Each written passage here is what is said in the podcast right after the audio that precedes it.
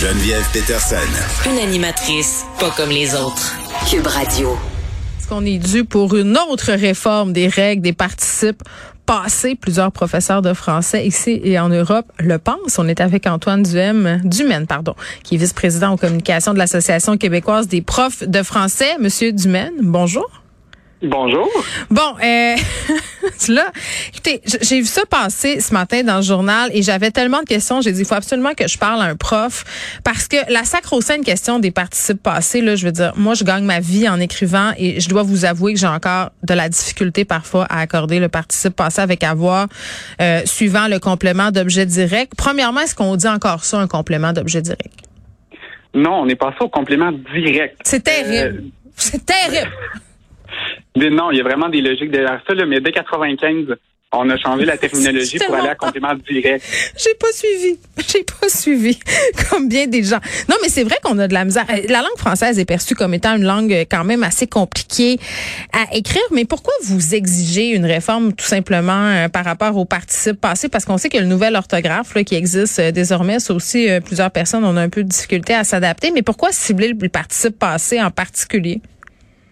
Euh, tout, tout découle d'une lettre, euh, ben, d'un article qui a été publié dans la revue Correspondance en 2019 par euh, Mario Desilets, qui présentait cette réforme des participes passés-là hmm. et demandait aux associations professionnelles, à l'OQLF, aux instances qui travaillaient la langue, qui s'intéressaient à cette notion-là, de prendre position au regard de ce que le Conseil international de la langue française proposait. Donc, c'est parti de cette idée-là et ça a cogité, on l'a présenté à nos membres, on s'est formé nous-mêmes, savoir c'était mm. quoi cette réforme-là, qu'est-ce qu'on faisait. Et ça l'a amené à notre prise de position à notre assemblée générale qui s'est terminée euh, en octobre. Mais c'est quoi le but? Parce que j'ai l'impression que les réformes, euh, il y a plusieurs personnes qui disent que les jeunes ne savent plus écrire comme il faut parce que on a eu des réformes qu'on est toujours en train de changer les affaires. Cette règle-là, l'objectif de la réforme avec la, règle d'accord des participants, c'est d'avoir plus de logique quand on l'enseigne. OK. Mais pouvez-vous nous donner des exemples, mettons? Bon, si on prend les règles de base, mettons, euh, dès le primaire, là, on travaille la règle avec l'auxiliaire être. Euh, je suis allé, ou euh, cette personne est tombée, on va mettre EE, accord avec le sujet. Cette règle-là, no, normale, se maintient avec les réformes et c'est avec ça qu'on commence. OK. Deuxième secondaire, on commence à partir passé avec l'auxiliaire avoir. C'est là que mon cauchemar commence. C'est là que mon cauchemar commence. Donc, on doit trouver notre complément direct qui doit être placé avant notre verbe. Ouais. Pour être capable de faire l'accord. Donc ça, règle qui est quand même euh, moins utilisée que la, vraie règle avec avoir qui serait c'est invariable. Dans la plupart des cas, quand on écrit, c'est le participe passé avec avoir, il s'accorde pas. Dans quelques cas, il va s'accorder, et ces cas-là, c'est un CD placé avant, un complément direct placé avant notre verbe. Donc, c'est l'idée de simplifier les affaires. Ben, c'est que là, la règle ne s'arrête pas là. Quatrième et cinquième secondaire, on rajoute des exceptions à cette règle-là. Donc, est-ce que j'ai un complément de mesure? Les kilomètres, les cinq kilomètres que j'ai courus, là, il y aurait techniquement pas d'accord parce que c'est un complément de mesure, c'est pas un complément direct. Si j'ai le pronom en, même s'il pourrait être considéré comme complément direct, je l'accorde pas, c'est le pronom un. et on, on rajoute euh, d'autres exceptions à cette règle-là? Oui, Monsieur Dumais, euh, Achille en régie fait, fait un regard, euh, il est mêlé, tu sais. Puis je pense qu'il y a bien des gens qui sont mêlés en, écoutant. Si on ramène ça là, sur le plancher des vaches, là, pour le simple kidam qui essaie juste de faire faire ses devoirs à ses enfants, à un moment donné, on a de la misère à suivre. Puis on a l'impression un peu, et pardonnez-moi l'expression, là, que on fait beaucoup de bruit pour rien, que c'est un peu de l'enculage de mouche on, a de la misère à suivre qu'est-ce qui se passe puis pourquoi on revendique tout le temps des changements. Est-ce qu'on est réfractaire à changer le, français? Est-ce qu'on a une vision figée de la langue? Il y a comme deux normes. Il y a, il y a oui, ce qui est précis. On a comme l'idée, puis on le vu avec l'orthographe rectifiée. L'orthographe rectifiée à date de 90. Et elle n'est pas encore pleinement acquise. Donc oui, il y, a, toujours des mouvements qui soit prônent pour des réformes, d'autres qui vont qui veulent maintenir l'orthographe telle qu'on l'a. Mais si on regarde après ça, qu'est-ce qui se passe, si on veut parler vraiment de ce qui se passe sur le terrain, ben, regardons. On a une règle On hmm. qu'on aimerait simplifier à dire, vous avez à voir, vous ne l'accordez juste pas.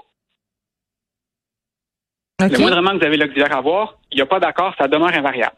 Ce qui est le cas dans la majorité des cas qu'on l'écrit. Fait que là, on vient, oui, de simplifier une règle, mais de rendre aussi un peu plus logique cette structure-là. Avec avoir, il n'y a juste pas d'accord et ça ça se transmet dans les textes. OK, bien est-ce que vous pensez qu'en changeant tout ça, les élèves vont écrire mieux, vont maîtriser de façon euh, meilleure le français? Je veux dire, parce qu'on a quand même des problèmes majeurs. Là. Moi, je vois des élèves qui arrivent au cégep, qui font des fautes. Je comprends même pas comment ils ont pu se rendre au cégep. On a des gens qui savent pas comprendre des textes. On a un taux d'analphabétisme fonctionnel qui est complètement aberrant. Est-ce que tout ça, ça vient pas encore plus mélanger la soupe? Vous êtes convaincu que ça va vraiment aider les gens? Ça nous permet et ça fait en sorte qu'on peut aussi se concentrer sur d'autres notions, à les préciser en écriture, se consolider sur s'ils ne s'accordent jamais, on mm. maintient ça tout le long primaire secondaire, ils ne s'accordent pas. Le temps qu'on passait à avoir après ça, essayer de maîtriser la règle, les exceptions, les nombreux cas de figure qu'il y avait qui se retrouvaient pas finalement dans les écrits, mais on peut le passer à travailler d'autres stratégies d'écriture, travailler la correction, Donc, travailler d'autres erreurs qui sont plus fréquentes. Ouais. Si, qu'on va pouvoir aller aborder. Donc, il y a aussi tout le, temps qu'on peut aller mobiliser sur d'autres notions qui sont tout aussi importantes et qui sont nécessaires d'être travaillées. OK, mais pour les gens comme moi, pour les gens, oui, pour les gens comme moi qui avons appris un autre français, si on veut, euh, qu'est-ce qu'on va faire? Nous autres, il va falloir tout réapprendre? Il va y avoir une période d'adaptation, mais regardez, maintenant, il y a des outils, là, même Antidote est rendu programmé pour vous donner l'orthographe rectifiée. Donc, même si c'est pas la structure que vous avez appris, puis que pour vous, le mois d'août prend un accent circonflexe sur le U. tellement, c'est tellement ça. Ben, J'ai le moment encore. Ben, maintenant, Antidote, vous pouvez le programmer pour vous donner l'orthographe rectifiée et vous aider aussi à, à voir c'est quoi cette orthographe-là. Il va y avoir une période de flottement si finalement cette, cette réforme-là est adoptée. Là, nous, on fait juste la proposer puis mettre l'idée puis travailler à ce que ça se passe. Mais une fois que c'est fait, vous voyez avoir, il n'y a pas d'accord. Donc, il y a moins de règles à retenir. Puis oui, il va y avoir un temps d'adaptation. Puis notre but est aussi de donner de la formation à ce niveau-là, d'être capable d'expliquer, de voir qu'est-ce qui se passe, puis ensuite être capable d'aider les, les gens. Puis plus de gens vont être formés à cette réforme-là, ben plus ensuite elle va être facile à adopter. Mais on a des outils pour nous aider, tout comme il y en avait pour l'orthographe rectifiée. OK, mais quand même, euh, ça fait des années puis c'est pas encore acquis. Donc, à bonne idée, il y a quelque chose qui se perd en chemin. Là, on peut pas juste mettre ça sur le dos du monde qui apprend pas. Là, c'est parce que ça rentre pas ben dans la tête des gens. Euh, ben, il y a aussi que est-ce qu'on il y a aussi c'est pour ça que est-ce qu'on l'enseigne comme il faut? On veut parler aussi, tu euh, faire des droits de représentation au ministère, aller leur demander. Ben là, on pensait à cette réforme-là vérifier hmm. et aussi être capable de l'enseigner. En ce moment, les deux orthographes sont, sont enseignées et acceptées. Donc, on maintient un deux système Donc, c'est compliqué encore plus. Là, Monsieur Dumet, je profite de vous là euh, parce qu'il en est question ces jours-ci là, euh, le langage épicène. Là, on parle de réforme du français, puis de plus en plus, euh, la question du langage épicène et arrive sur la place publique. Là, IL qui fait son entrée dans le petit Robert. Il y a des gens qui trouvent ça donc épouvantable, qui trouvent que ça a aucun sens puis que ça n'a pas rapport. Mais vous, sur le terrain, le voyez-vous une volonté? Les étudiants en parlent-tu de la langue épicène? Est-ce qu'ils ou elles, est-ce qu'ils veulent ça? Euh, ben là, l'entrevue n'était pas à ce niveau-là. Puis pour la QPF, je peux pas, je peux pas parler au nom de l'association. Vous n'avez pas d'opinion sur le langage épicène comme prof, là, ben, qui est sur le terrain comme chargé de cours? Si vous avez regardé notre association, maintenant, professeur, c'est .e.s pour avoir un langage épicène plus inclusif. Donc, c'est un enjeu. Il faut qu'on l'aborde aussi comme toute réforme de la langue. Ben c'est ça. Est-ce que ça devrait faire partie donc de, d'une réforme, de cette réforme là qui porte pas juste sur le participe passé, j'imagine là? À ce point, à, à ce moment-ci, ça, je peux pas voir, je peux pas commenter. J'ai pas lu non plus sur la question. Euh, juste une notion de partie passée, c'est déjà assez. oui. on va se concentrer sur cette réforme-ci, mais oui, ça va être dans les enjeux à travailler par la suite. La langue, tu sais, on ne sait pas comment évoluer, fait que ça aussi, ça va être dans les enjeux à travailler, à se questionner, puis à voir qu'est-ce qu'on peut faire. Bon, très bien. Le français qui ne devrait pas être une langue figée. Antoine Dumaine, merci, qui est vice-président en communication de l'Association québécoise des professeurs de français.